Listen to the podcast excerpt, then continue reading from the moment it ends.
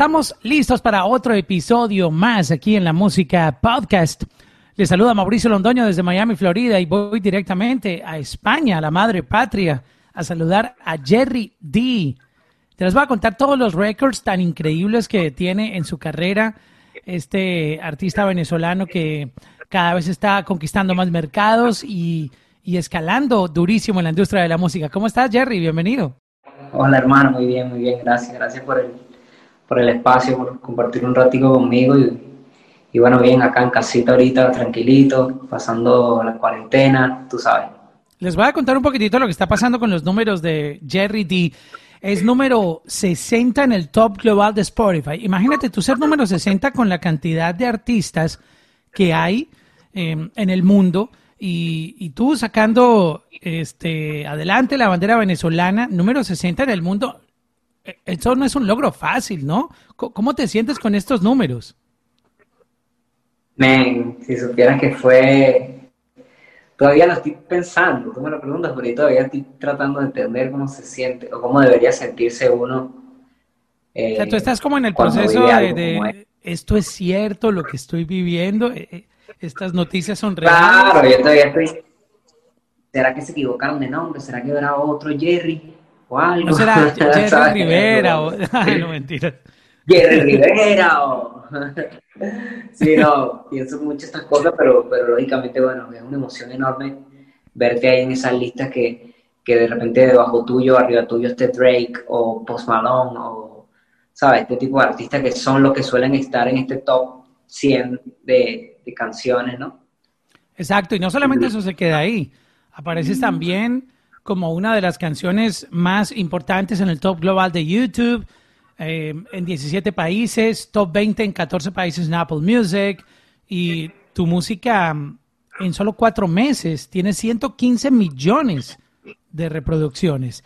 Son, son números loquísimos, números que nadie se imaginaría, ¿no? Es... Eh, no porque no pueda suceder, sino por la cantidad que representa, ¿no? Es uno a veces tiene como buena, ah, buena vibra, tiene buena energía y uno dice, ok, esto me va a funcionar, vamos a, tener buena aceptación, pero creo que esto es demasiado masivo, ¿no?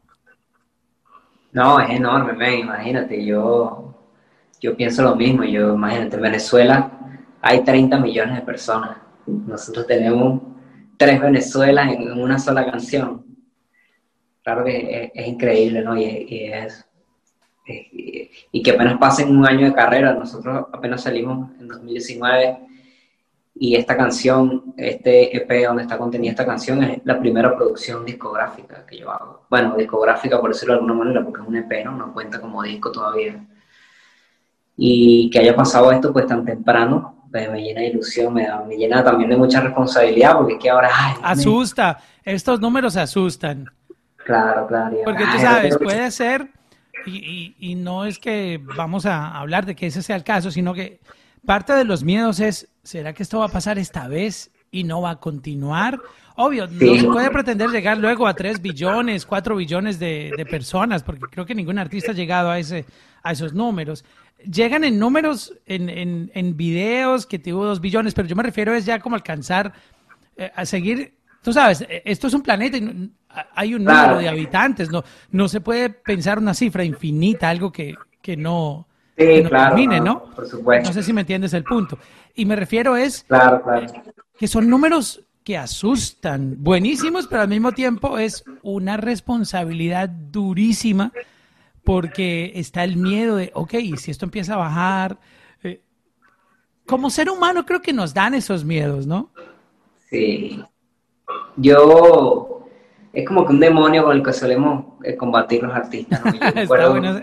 Eh, la, primera, la, primera canción que nosotros hicimos, que yo hice fue Verano en París, ¿no? Verano en París fue un éxito, un hito increíble porque como que no sé, reviví una fantasía, la fantasía parisina de que este, esta idea de que existe una ciudad en Europa donde las parejas van y se aman en un momento increíble. Yo agarré esa idea y la convertí en una canción de reggaetón, ¿no?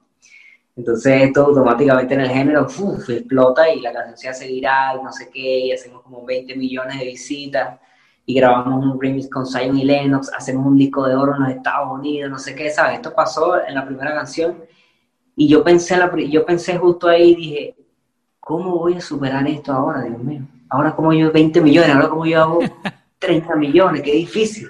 Si esta canción me la saqué yo de las entrañas.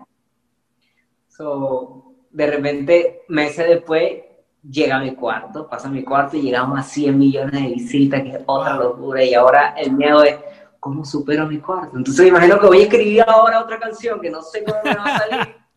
Va a llegar 500 millones y ahora decir, ay, ahora cómo llego a un billón de visitas. Entonces, como que me, teniendo esto en cuenta, me relajé y yo dije, no, no puede ser. Yo, yo en verdad no estaba pensando en número cuando estaba escribiendo las canciones. Ahí es, tocaste un punto clave y súper importante. Lo hacías pensando en lo que te gusta, en lo que amas hacer. Los números, el éxito o el resto llega luego, porque creo que no está bien, aunque todo es respetable, tener como el afán de números en, en términos de mostrar audiencia o inclusive también de, del dinero. Creo que las cosas se hacen primero porque uno las ama y el éxito y, el resto llega por añadidura con el tiempo, ¿no? Sí, eh, siempre lo he dicho, es como que el que quiera llegar aquí pensando en fama o en dinero y poniéndolo en primer plano, pues le va a ir muy mal, muy mal, ¿no? Como que hay que hacer un montón de sacrificios donde la primera cosa en la lista de sacrificio es el dinero y el prestigio, ¿no? Eso es lo que viene después, ¿no? Tienes que pasar un montón de tiempo en el estudio, tienes que, en mi caso tuve que regalar no sé cuántas canciones, porque yo era compositor antes de ser artista, escribía para mucha gente, entonces tenía que regalar mucho trabajo, regalar mucho tiempo. Pero eso, eso lo llaman regalar, pero al mismo tiempo tú mismo te estás abriendo puertas, porque tú sabes, al principio nadie sabe de uno y tiene que existir de alguna manera que uno pueda dar como, como en los supermercados que te dan el, tú sabes, el sample, la, la pruebita de este yogur nuevo, de, de estas galletas, etcétera. Y cuando tú lo pruebas dices, oye, esto está bueno, yo quiero llevar. So, creo que eso le pasa a uno también en, este, en esta industria que toca, se llama regalar, pero realmente no es regalar, ¿no? Es, es automercadearse. Sí. Es una, introducción al mercado. Sí, es una introducción y, bueno, lo que te digo es que en ese, en ese tránsito pierdes un montón de energía y no tienes nada a cambio en, el primer momento como que a, corto plazo, ¿no? Es como una semilla que tú sembraste y que sabes Dios si, si te funcione o si no te funcione, ¿no? Es como una apuesta. Y entonces al principio tienes que estar apostando, apostando y apostando y apostando, como que apostar tanto no, no parece una buena idea, ¿no? Bueno, en la música es todo lo contrario. Sí, digamos que, es como el, el, momento frustrante, ¿no? De, de tú decir, bueno, el momento más difícil. ¿y, cuándo voy a superar esta barrera de, de, de, de, lo gratis, no? Pero todo llega, con sacrificio y con trabajo todo llega. Tú eres venezolano, pero te siento un, un acentico español. Bueno, yo sé que a los latinos se nos pega muy fácil los, los acentos. Eh, ¿Cuánto tiempo llevas en España? Porque veo que te está dominando ya tu, tu acento. Sí, bueno, puede ser, puede ser un poquito. Lo que pasa es que, bueno, no sé, mi, mamá vive aquí hace mucho tiempo, mi papá vive aquí hace mucho tiempo. Ah, ok, ya, ya. Tu familia te lo va contaminando. Claro, entonces tengo muchos amigos y yo no, yo soy venezolano. Cuando yo estoy en Venezuela o estoy fuera de aquí, o sea, imposible que me confundan. Pero creo que al estar tanto tiempo aquí, creo que tampoco había tenido tanto tiempo seguido en España. Entonces de repente mi hermanito viene y me pegan las cosas, ¿vale? ¿Qué pasa, vale? Y como uno sabe, uno es una esponja, porque al final todos los creativos somos esponjas, pues sí. me pegan las cosas, ¿no? Pero no Así de sencillo, en cuestión de segundos. Quería preguntarte algo que para muchos es un sueño y es estar trabajando de la mano de un, record label eh, tan importante como Universal Music, que es el record label más grande que existe en, el planeta. ¿Cómo tú llegas ahí? Eh, el talento está, obviamente. Eh, no va a ser una, una, pregunta basada en el talento porque sobra ah, hablar de tu talento. Eh, y esto que esto es solo el comienzo de tu carrera, imagínate todo el, camino que tienes y los éxitos por venir. Pero tú sabes, afuera tiene que haber mucha gente como tú, igual de talentosa, con las ganas de salir adelante. Mucho más, seguramente. Posiblemente, posiblemente, unos con menos, otros con el mismo, otros con más. Eh, este es un mundo de, variedad. Pero tú, tú fuiste un elegido y eso es una bendición. ¿Cómo se dio eso? Porque creo que muchos artistas quieren oír esta historia para inspirarse y decir, wow, a mí también me va a llegar mi momento. yo se lo debo sinceramente a otro venezolano que es una leyenda en, mi país, ¿no? Que es Nacho. Ok. Nacho. La criatura. Nacho es como la criatura. Nacho ha sido como que el único venezolano que, que ha logrado cosas increíbles en el mercado, en el nuevo mercado latinoamericano de la música, ¿no? Urbano o tropical, como quieran. Él ha sido el único que ha grabado con Yankee, no sé qué, ¿sabes? De, de, los venezolanos. Eh, como yo estaba metido en esta onda de reggaetón, yo había hecho un experimento en 2017, una canción que se hizo viral en, en Venezuela, en Colombia, en parte de Estados Unidos, aquí en España un poco. Llamo la atención de él, él estaba como que en Chile con, con, con alguien, con un cantante, y estaban hablando de los talentos venezolanos. Y este chileno le dice, ah, sí, qué bueno, la música de los talentos venezolanos, Micro TDH y Mau y Ricky y Jerry D. Y Jerry D, ¿quién es Jerry D? ¿Cómo que no sabes Jerry D? Tiene esta canción pegadísima que se llama Culito Nuevo, se llama esa canción. Una canción, un reggaetón divertidísimo que yo hice un experimento, ¿no? Y cuando Nacho la escucha, le encanta. Y dice, ah, yo escuché esta canción full en Miami, yo no sabía que él era venezolano. Ah". Y entonces como que él en esa época estaba interesado en eh, emprender algo como empresario dentro de la música y se pone en contacto conmigo y me escribe, eh, hermano, está. Lógicamente, bueno, Nacho para cualquier venezolano es una locura. Y es Nacho, Nacho siendo ejecutivo de alguna manera dentro de la disquera, Universal, me pone en contacto, ¿no? Y duramos como un año en conversaciones y no sé qué. Pero básicamente se debió a que él, él me abrió una, me, no me abrió una puerta, me lanzó una cuerda para que yo me lanzara por ahí y cruzara hasta el otro lado del acantilado, ¿sabes? Y bueno, la verdad me ha ido muy bien, tengo muy buenas relaciones con la disquera, creo que lo más bonito de, que puedo decir de ellos es que apoyan mi visión como artista, ¿no? Yo tenía mucho miedo de convertirme en un producto. Y mira, te vas a vestir así, te vas a peinar así, vas a hablar así, vas a decir Exacto, de comprometer tu creatividad, tu parte creativa, de, de perder esa esencia, ¿no? Claro, y yo lo puse en la mesa apenas hablé. Y mira, si ustedes hacen esto, me van a matar. Me van a matar y me van a encontrar en una bañera en algún hotel, desangrado en algún momento. Así que, por favor. No digas eso, suena, cruel.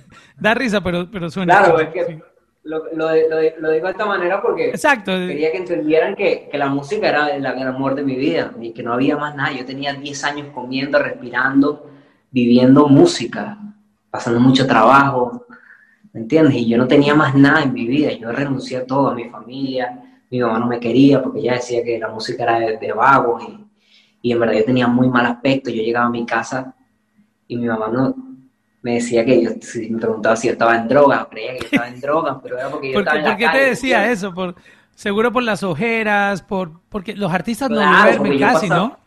Yo no, no duermo, no duermo, yo escribía canciones para muchísimos artistas, estaba todo el día en el estudio, no comíamos nada, porque en Venezuela nunca hubo industria de, musical, so, casi todo se hacía era por una pauta, ¿sabes? Porque dijeron tu nombre al final de una canción, y que eso, bueno, mejor pudiera traerte otro trabajo, Entonces, yo duré así muchos años, y pues bueno, fue como que el proceso más, más difícil, pero lógicamente cuando yo llego a, la, a la puerta de la izquierda le digo, por favor, yo no soy más nada que mi música y mi arte.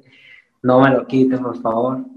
Y bueno, la verdad, esto eh, eh, yo creí que iba a ser mucho más difícil, pero al final dijeron, no, nosotros creemos en ti como artista y, y te apoyamos y vamos a poner en la mesa lo que tú eres y nosotros solo vamos a complementar, vamos a hacer que lo que tú haces Qué bonito. se escuche más de lo que, de lo que está, de lo que tú puedes lograr, ¿no? Vamos claro, a teniendo un equipo experto en marketing, en cómo llevar tu carrera a otro nivel.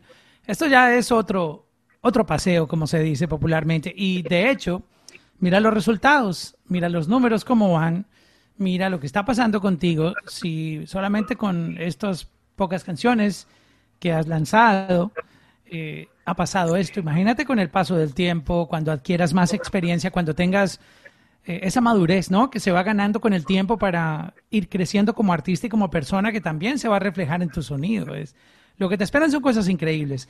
Tienes una historia bien, interesante, de verdad que eso es el resultado de la perseverancia de todo el trabajo que tú has hecho, de no rendirte, de ser imparable, de ser una persona que no se detiene y que, y que siempre sigue soñando. No, no podemos parar de soñar. Creo que ahí está la clave, ¿no?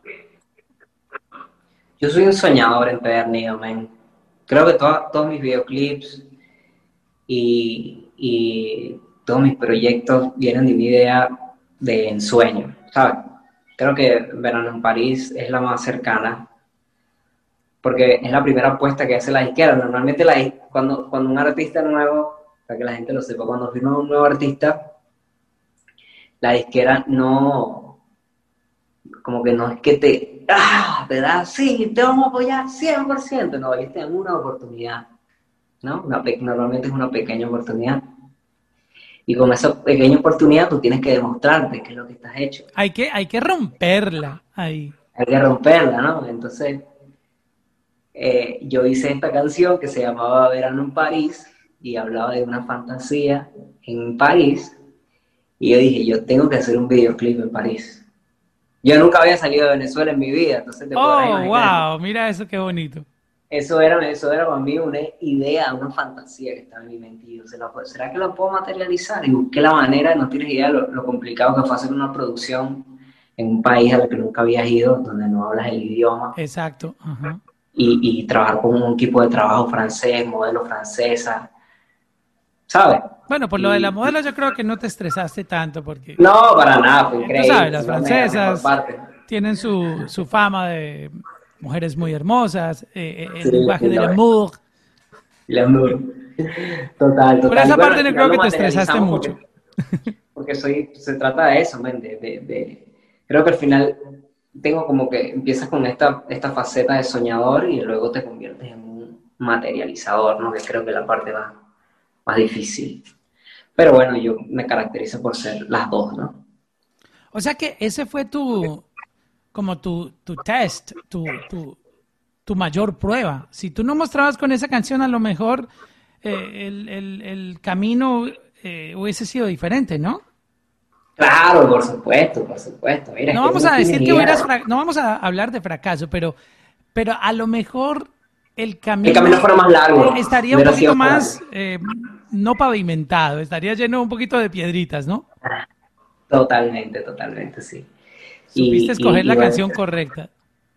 Y, conectarme con la gente y transmitir el mensaje correcto también, porque es que cada detalle, desde la ropa, desde la manera en que comunicas y promocionas, pues tiene que ser correcto, si no, si te equivocas, un error solamente basta para que ya la gente te, te cancele, como dicen por ahí.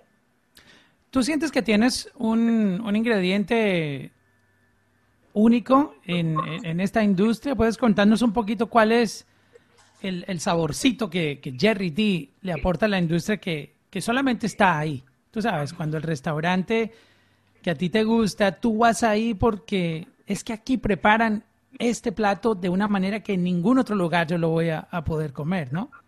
E, ese es claro, claro. El, ingrediente que cada artista tiene. ¿Cuál es el tuyo, por ejemplo?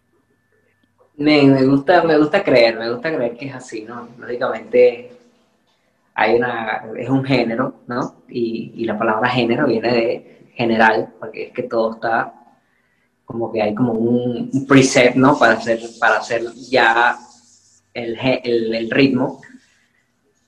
Pero, pero lógicamente sí, yo trato de... Yo soy muy fanático del reggaetón puro, ¿no? Que es este reggaetón que es tosco, que es rústico. Perreo.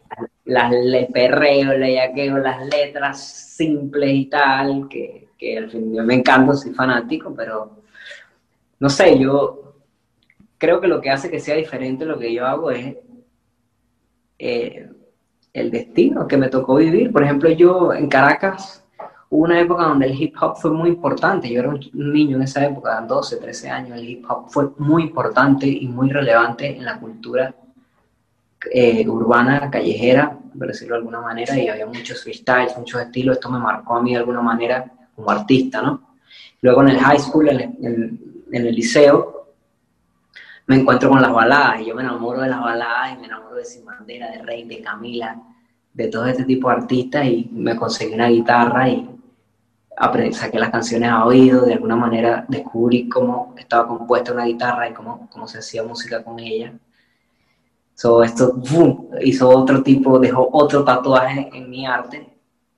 Y, y, luego ya cuando crezco, 18, 17 años, que me enamoro de la calle, la fiesta, la rumba, el reggaetón llega a mi vida y hace otro tatuaje en mi arte, ¿no? De, alguna manera cuando yo llego a este punto, la música que me sale está definida por todo ese tipo de situaciones del pasado, ¿no? Que me, ¿entiendes? Cuando yo, mm, qué sé yo, me pongo a escribir canciones, Dios salen de adentro de mí, ¿no? Y lo que está dentro de mí es todo lo que yo he recolectado en todos estos años, ¿no? Entonces creo que eso hace, es como, men, como es cuando te dicen que el olor de una persona es único e irrepetible, pues lo mismo pasa con el arte, ¿no? Yo creo que eso es lo que como Jerry aporta al, al, al género y el estar también expuesto a este lado del mundo donde la música es tan sofisticada, por decirlo de alguna manera, no que el reggaetón no lo sea, no, sino que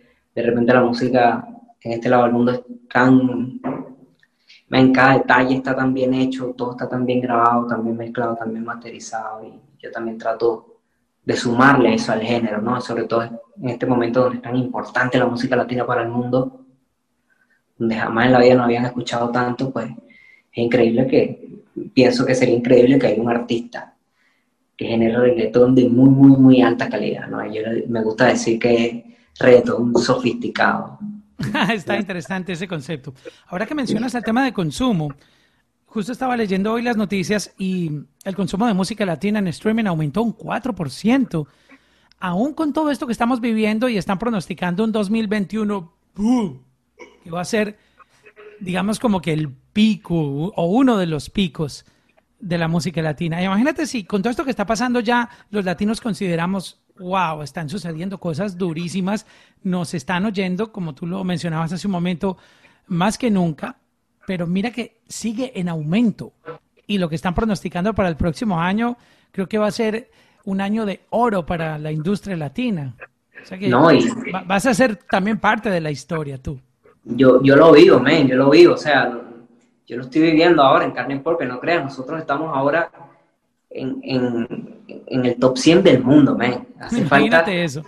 Hace falta más que Latinoamérica de, para eso. consumo, de consumo, que la gente te está escuchando todos los días en quién sabe cuántos países y cuántos cientos de millones. Imagínate eso. A mí, a mí me mandan videos de TikToks de, de japoneses bailando mi cuarto, ¿sabes? Haciendo el challenge y la cosa y gente en Rusia y gente en, en Australia, australiana. Que no tienen ni idea lo, lo, que tú estás cantando, a lo mejor. Quizás ni saben que yo existo, pero la música, la música, esa canción, les, les, llega, ¿ven? está tocando, está tocando corazones. Por primera vez se ven eh, colaboraciones increíbles entre latinos y anglosajones, ¿no? Que la música anglosajona siempre ha sido líder en el mercado mundial, la música en inglés, y ahora el, el español y, a nivel de cultura también, porque ahora es que hay, hay una cultura, está influenciando la cultura en todos los sentidos. Ahora hay un nuevo modelo de belleza femenina que es el latino. Las mujeres con labios grandes, con curvas pronunciadas, con proporcionadas. Es un estándar de belleza que hemos tenido nosotros los latinos toda la vida. Ahora es un estándar mundial. ¿Me entiendes? ahora, está, pasando, Está pasando lo que sucedía. Cool que español. Exacto. Está pasando lo que sucedía hace muchos años cuando muy pocos artistas latinos eran conocidos a nivel mundial. Siempre han habido, Julio Iglesias, este, el Puma, eh, Chayanne, etcétera. Eh, pero había momentos en donde los latinos cantábamos la música en inglés sin saber lo que estábamos escuchando.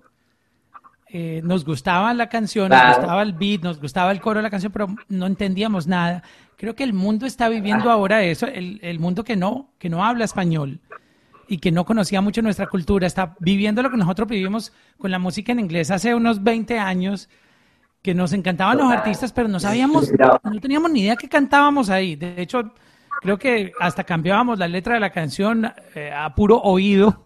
Y eso está pasando. Exacto. El, esos son Reeboks, Reeboks o son Nike, creo que lo están viviendo los japoneses, los, los rusos, eh, australianos, inclusive muchos americanos con, con, nuestra música, que a lo mejor no entienden nada, pero, pero les parece cool, les parece buenísimo el sonido. No, y además hay una fila de artistas increíbles que, que, bueno, creo que son los que más me inspiran, que están haciendo, logrando que eso sea mucho más grande. J Balvin, por ejemplo, que yo lo admiro un montón, creo que soy, no, de, ¿sabes? creo que el único artista que me, mantiene el fanático que tengo dentro, todavía lo mantiene ahí vivo, Bad Bunny, Yankee, Osuna, que son artistas ahora de talla mundial, ¿no? Y, Exacto. Y que, ahora está esta ventana, ¿no? Que fue algo con lo que yo siempre soñé. Desde niño yo me acuerdo que, que a mí me encantaba escucharla, eh, de repente, qué sé yo, Justin Bieber, mientras crecía, yo decía, wow, qué increíble sería llegar un día a ese nivel de fama, que tú vayas a Japón y, y se vuelvan locos contigo. El Jonas Brother, por ejemplo, que eran artistas que yo decía, wow, quisiera que un artista latino en español pudiera causar esto en la gente, porque no existe. Y fíjate que mientras fue pasando mi desarrollo de artista, se fueron abriendo estas puertas. Y ahora que yo estoy eh, en, en, esta posición, pues tengo como que la puerta abierta dentro de mí, eh, frente de mí. Y es como que, ah, unas ganas loquísimas por entrar. Entonces, es inspirador, la verdad, es súper inspirador. Claro, y lo que podrían tener en común estos artistas que tú acabas de mencionar es que siempre están reinventándose. No se aferran a su fórmula de éxito. No sé si, si lo has notado. Y, me gustaría saber tu concepto, ya que eres tan fanático de, de, estos artistas que están llevando nuestro, nuestro sonido o el género urbano latino a, a nivel global. Y si analizas un poco por encima, sin, sin ir tan profundamente, ellos siempre están reinventándose. Creo que por eso están donde están y por eso se mantienen y siguen creciendo. Porque aún teniendo fórmulas ganadoras, que mucha gente, y es válido cualquier concepto que, se tenga sobre cómo ser exitoso, hay gente que dice, no cambies lo que funciona. Y aún así, Osuna se ha atrevido a cambiar su formato, J Balvin lo ha hecho, uh, Daddy Yankee lleva haciéndolo, imagínate cuántos años de carrera, siempre cambiando. Aún así, enfrentándose a lo que podría ser una mala decisión y fallar, pero lo siguen haciendo. Y creo que por eso han llegado a donde han llegado y por eso tienen el sonido latino en donde lo tienen. ¿Cómo, tú ves ese, ese análisis desde, desde el punto de vista de, de, estrategia musical? Decir, wow, yo tengo algo como tú, por ejemplo, en este momento tienes algo que te está funcionando, tienes buenos números, la gente está aceptando tu sonido, pero yo no creo que tú te quieras quedar con eso. Yo creo que tú quieres ir más allá y experimentar, ¿no? Sí, no, eso de lo que estás hablando, ven, es el factor X, ¿sabes? Es, esa cosa que, nadie sabe qué es, pero existe, ¿no? Eh, y, creo que es algo, podrá parecer un factor de marketing o qué sé yo, algún secreto masón disquero o algo, pero la verdad es que es un factor demasiado humano, ¿no? para tú mantenerte vivo, tienes que estar solamente consciente, consciente, consciente y tener claro qué es lo que falta siempre, qué es lo que necesita, qué es lo que, tener un, bel gusto como afilado todo el tiempo, ¿no? Y, y, yo creo que me pasa, yo creo que puedo presumir de que tengo esa, esa virtud, porque es que yo me aburro de mí mismo, ¿sabes? Yo me aburro de mí, a veces me aburro de la misma ropa, me ahorro de mi mismo tono, me ahorro de mis mismas canciones, de mis mismas ideas. Yo también, pero cuando veo lo que cuesta la ropa que quiero, se me pasa. bueno, eso porque no eres reggaetonero. sí, entonces yo creo que son, estas son estas ideas las que te mantienen fresco siempre, ¿no? De alguna manera, yo soy fanático de, de, de lo que está caliente, ¿no? Y siempre estoy en lo último de todo, ¿no? Como que soy muy curioso en muchos aspectos, en moda, en, en música, en, ingeniería de música, siempre estoy ahí viendo qué está pasando con los programas, qué está pasando con los, con los programadores de, de, los, de los plugins que utilizamos, ¿sabes? Y creo que es toda esta hambre la que te mantiene caliente siempre, ¿no? Es que eso es lo que pasa, creo que muchos artistas se opacan porque pierden el hambre, ¿no? Y, y creo que eso es porque llegan aquí con una idea de, de, de, fama, de éxito, de dinero, y cuando ya tú lo obtienes, como que ya, todo se desvanece y todo se apaga, ¿no? Pero como mi ambición va mucho más allá, yo creo que eso me ayuda, ¿no? Pues un demonio, un arma de doble filo, así como te ayuda a, a crecer, también te puede cortar, ¿no? Hacia atrás. Pero bueno, de eso se trata el trabajo interno que hacemos nosotros como artistas.